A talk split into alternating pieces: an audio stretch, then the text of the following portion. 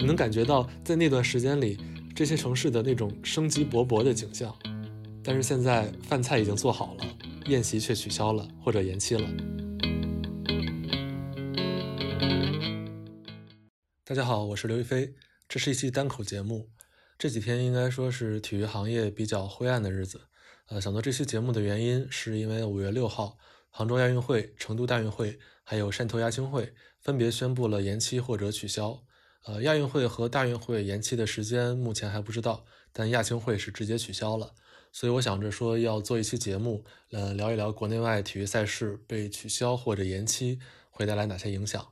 结果就特别不巧，在我五月十四号刚要准备录制节目的时候，就看到新闻说明年夏天的亚洲杯也会修改地方举行。本来亚洲杯是会在明年的六月和七月在中国的十个城市举行，现在也官宣不在中国办了。那改到哪儿，目前还没有说。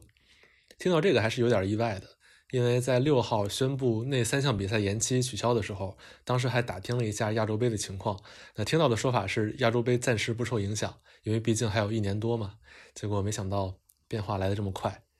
所以现在的局面就非常尴尬。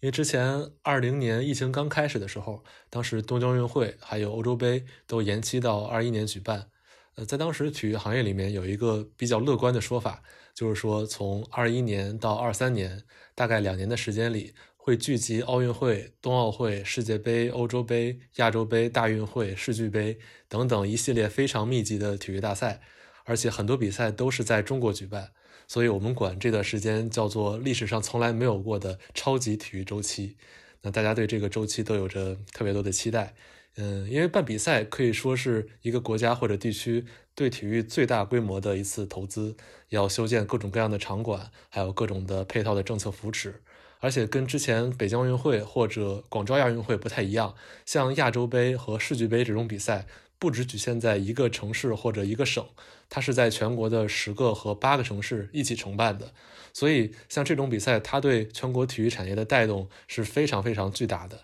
因为有比赛，就会有人群，就会有流量，会有消费者，也会有对应的一些产业被带动起来。呃，估计大家也都记得，在今年冬天的时候，各个滑雪场只要是能开的，基本上都是人满为患。呃，相关的滑雪装备的一些领域也不用说了。所以我们一度期待，就是这两年可能是中国体育历史上对体育最大规模的一次投资，好处肯定是无穷无尽的。那即使先不说经济啊那些比较实的东西，先说的虚一点，一个小朋友，当他小的时候，他所在的城市举办过一次国际的体育大赛，一旦他走进过体育场，体验过那种氛围，那他就会是一个潜在的未来的体育消费者。就你一旦经历过现场的感觉，体育这两个字儿对你才有真实的意义。这种作用比任何形式的体育课都有用的太多太多。所以，嗯，现在来看，我们曾经寄希望的这个超级体育周期，现在进行了大概一半吧，就已经戛然而止了。平时的我们常规的赛事，像 CBA 和中超，大部分时间也都是在封闭的赛区里面进行，没有观众。啊，当然现在时间已经五月了，今年的中超什么时候开赛，我们还不知道。所以在过去这两年的大赛里面，我们仅有的可能也就是一个。嗯，可以说振奋人心的冬奥会吧。估计对不少人来说，呃，冬奥会可能是最近半年让大家最感到振奋的一个事情。那现在事已至此，比赛取消或者延期的原因也不用我们多说了，大家都知道。那这期节目我们就从大型赛事和群众赛事两个部分来说一说国内外赛事被取消或者延期会造成的一些影响，主要是经济影响。所以这期节目可能会涉及到一些数字。会听着有一点费劲，我尽量把它说的简单一些。那首先我们要明确一点，一个城市申办体育大赛的目的是什么？因为靠一届大赛本身，呃，它的直接成本肯定是收不回来的。真正的目的一般都是用赛事引流，去拉动城市之后的发展。那我们可以举2011年深圳大运会的例子，因为在过去可能十几年中国举办的各种大赛里面，能找到审计数据比较公开、比较清楚的，应该就是一一年的深圳大运会。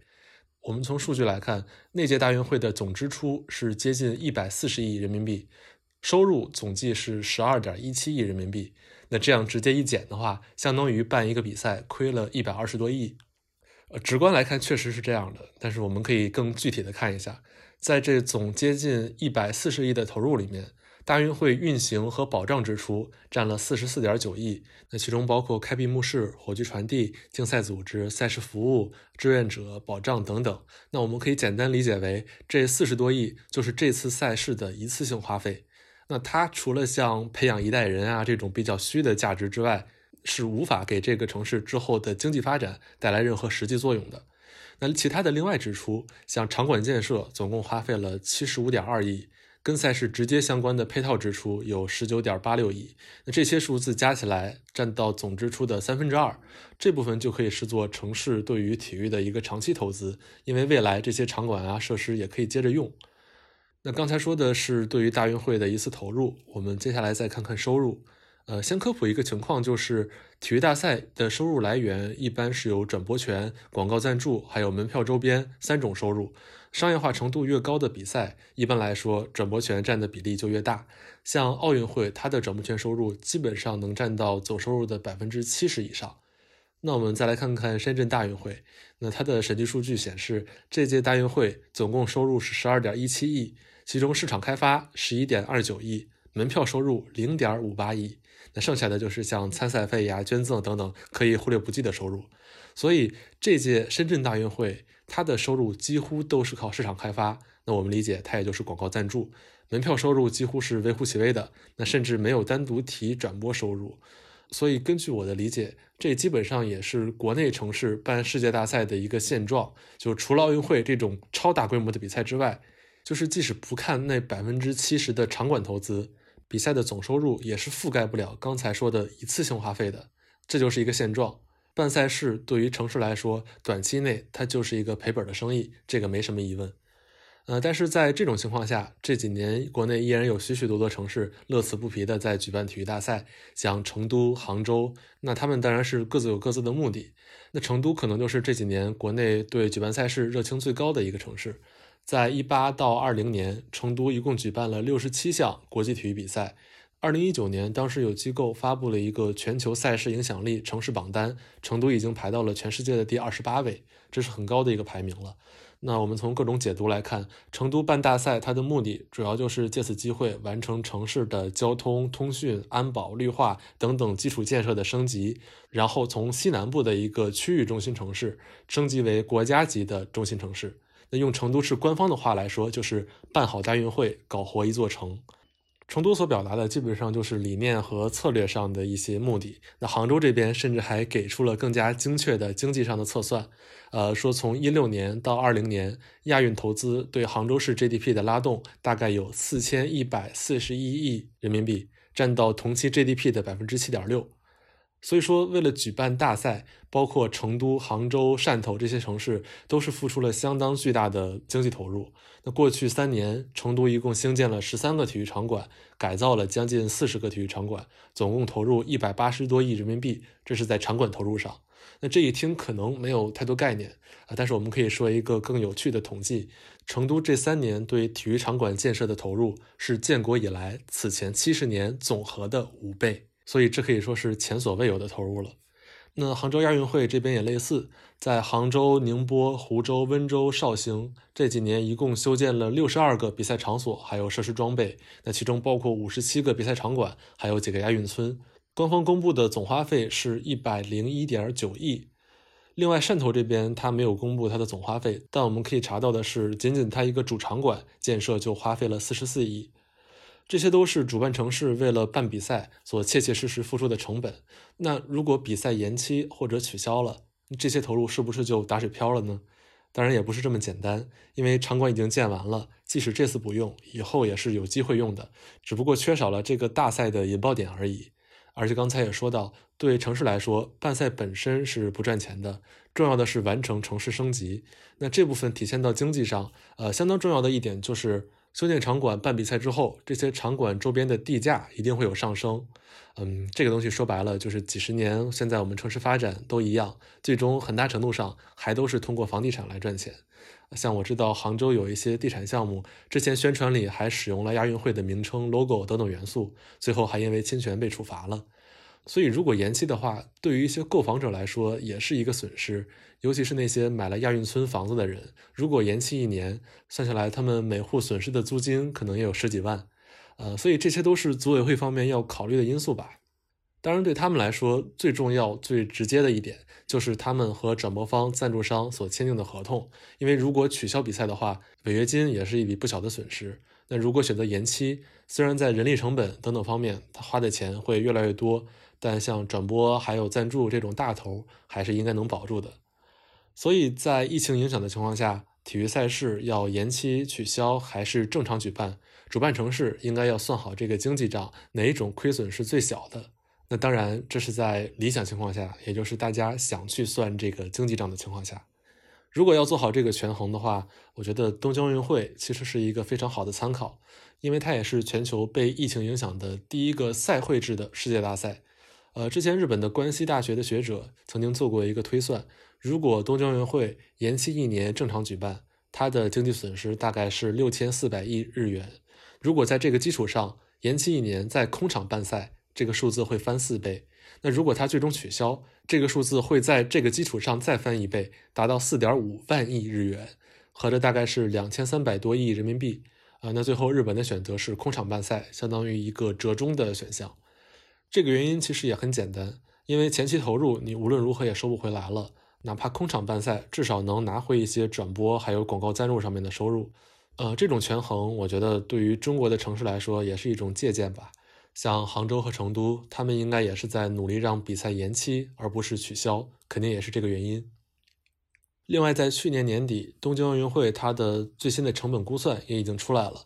在场馆、交通、器材、安保等等方面，因为空场办赛，这些开支都有所减少。不过，整个奥运会最终的成本也是达到了一百二十七亿美元，呃，跟东京申奥的时候相比，这个预算几乎是翻了一倍。所以，如果杭州亚运会和成都大运会在明年能顺利举办的话，在成本上，东京的这个例子可以算是一个参考吧。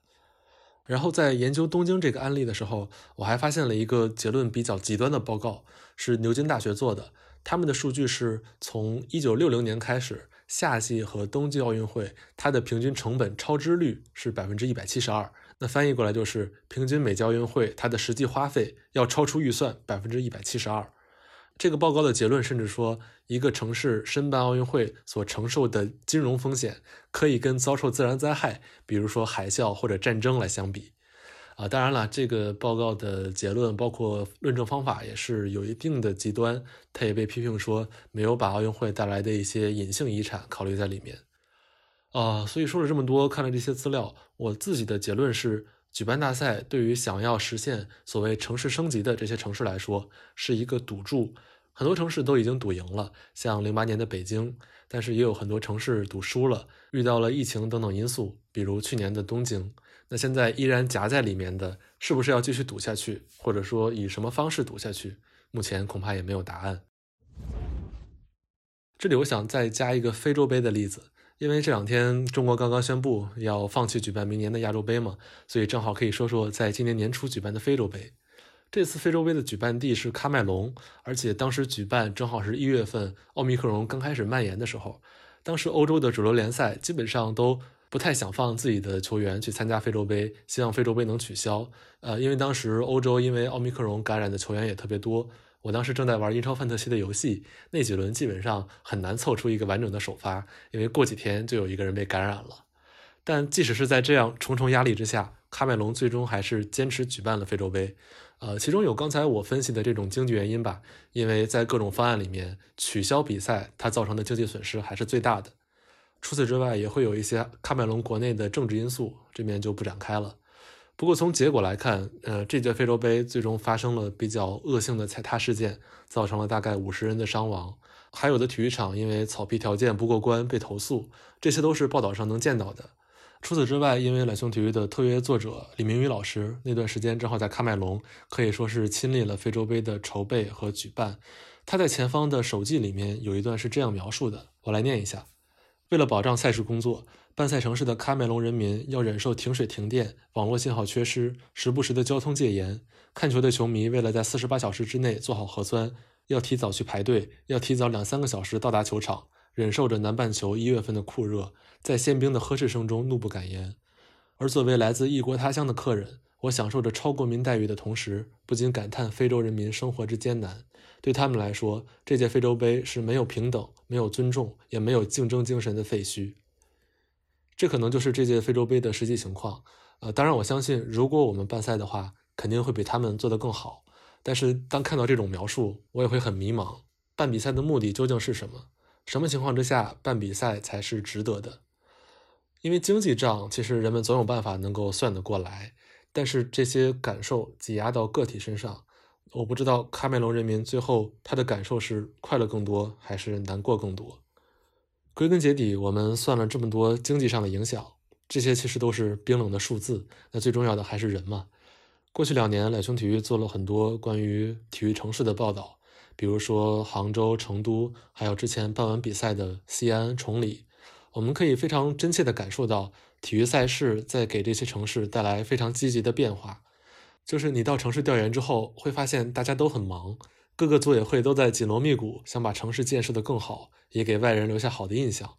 你能感觉到，在那段时间里，这些城市的那种生机勃勃的景象。但是现在饭菜已经做好了，宴席却取消了或者延期了。我不知道这些人他们心中的感受是怎么样的。我会把这几篇文章的链接放在 show notes 里。不管这些比赛最后还办不办，我觉得这些人的努力值得被记住。刚才说的都是一些大型的国际赛事，基本上说完了。这些比赛的主办方都是城市，甚至是国家。但其实我们身边还有更多的联赛和群众赛事，这也是一个不容忽视的产业，而且它可能也更加能直接影响到这个行业里面的人。关于 CBA 和中超，在这就不用多说了。在失去主客场之后，嗯，这两项比赛的商业价值这几年缩水的比较严重吧，尤其是中超。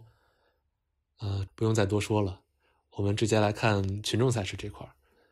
呃，不知道现在大家有多少人能回想起来，在二零二零年之前，我们的群众体育赛事有多么的繁荣？它即使不说发达，但是遍地开花肯定是有的。其中发展最好的应该就是路跑比赛，包括马拉松、越野跑等等。呃，我觉得鹰眼时间的听众里面参加这些路跑户外运动的人应该也不少。我说一个数字吧。在二零一九年，中国田协官方发布的数据里面，那年全国的马拉松和路跑相关的赛事总共有一千八百二十八场，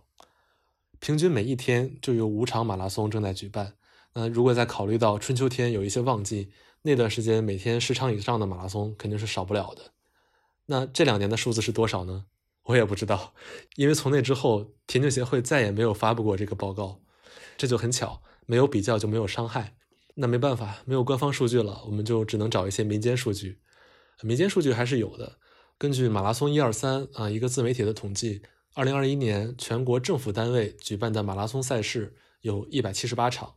二零二零年是二百零九场，疫情前二零一九年是七百一十九场。那如果按照这个数据算的话，我们可以得出的结论是，二零二一年马拉松比赛的数量是疫情前的四分之一。当然了，在疫情之前，国内的路跑赛事确实也有一些发展过快的问题，也出现了像去年白银越野跑那样的悲剧，这些都是行业应该反思的。但疫情之下，这些赛事公司受到的打击可能也未免太大了。我们之前节目里也说过，呃，赛事公司本来挣的就是一些辛苦钱，利润率特别低。过去几年，体育行业一些政策的利好，呃，给了这些赛事公司一些发展的机会。但是现在这些机会消失的也很快。我大概查了一下，在企查查里面搜索体育赛事，显示有相关业务的公司一共有五十一万家，其中大概有四十万家都是近五年之内才成立的初创公司。可以说，他们现在应该都是没有太多收入来源的。现在这些还活着的赛事公司，呃，从我了解，基本上都是在转型做一些服务型的产品，比如说运动 APP，做一些线上赛。但从一些公司的反馈来看，呃，这种尝试基本上对他们来说就是多一个体验产品，带来的营收几乎可以忽略不计。嗯，刚才说了这些赛事公司，最后我还想提的就是一部分的运动员。这部分运动员可能比较特殊，因为在大家印象里，呃，运动员大部分都是在体制内领工资的，但是过去几年确实出现了一批靠路跑赛事为生的体制外运动员，或者可以叫他们职业跑者。像去年白银越野赛里面的遇难者，其实就有这样的职业跑者。现在这个人群的数量可以说并不太小，因为过去几年路跑赛事特别多嘛，通过比赛挣奖金的机会也很多，也就渐渐有了各种路跑俱乐部。他们跟足篮球的俱乐部其实比较类似，有很多是由企业支持来参加比赛，有工资也能给运动员交社保。所以在这些俱乐部和跑团旗下，呃，是有不少的职业跑者，他们在除了领工资之外。更大一部分收入来源就是参加比赛的奖金，啊，当然其中有少数成绩特别出色的运动员会得到一些运动品牌的赞助。那这些能得到赞助的人，他们这两年的生活就比较有保障了。当然，大部分的职业跑者是没有这些赞助的，他们主要依靠的就真的是这些比赛奖金。那这两年比赛数量减少到原来的四分之一，对他们来说本来就是一个很大的打击了。但更让他们难受的，应该是很多比赛会面临临时取消的情况，所以他们的生活其实非常不稳定。好不容易训练调整好了状态，突然又要推倒重来。因为像这些路跑运动本身就是要把自己身体和心理上都推到极限，那面对这些突如其来的变化，他们在心理上承担的压力也是相当大的。呃，我记得冬奥前瞻的那期节目，我在结尾的时候说了一些对冬奥会的期待。现在觉得可能还是过于乐观了吧？那关于体育比赛到底要不要办、怎么办、为了谁而办这个问题，反正到现在我心里没有特别明确的答案。一开始在看到这些比赛被取消和延期的时候，呃，我当时是挺难过的。但是看了这么多分析和数据，我现在也越来越不知道这些比赛怎么样才是对的。但是能明确的一点是，大家的这些努力，还有我们所做的这些记录。都应该有它的意义，所以最后还是推荐大家看一看 show notes 里面我们同事做的这些手记。总有一天比赛都会恢复的，嗯，希望将来我们都能早日去现场看成比赛，也更能想清楚比赛是为了谁而办。因为说到最后，我们这是一期没有明确结论的节目，我自己也就不做什么收尾了，给大家放一段音频。呃，因为我是多特蒙德球迷嘛，这是我在2019年第一次去多特主场的时候录下来的。是赛前的暖场曲，You will never walk alone，你永远不会独行。当然，这首歌也是利物浦的队歌，但是很多欧洲的球队其实都在用。呃，因为多特的球迷基本上都是德国人嘛，那英语不好可以理解。多特主场唱的版本是带伴奏的，不过应该不影响，大家可以感受这种氛围。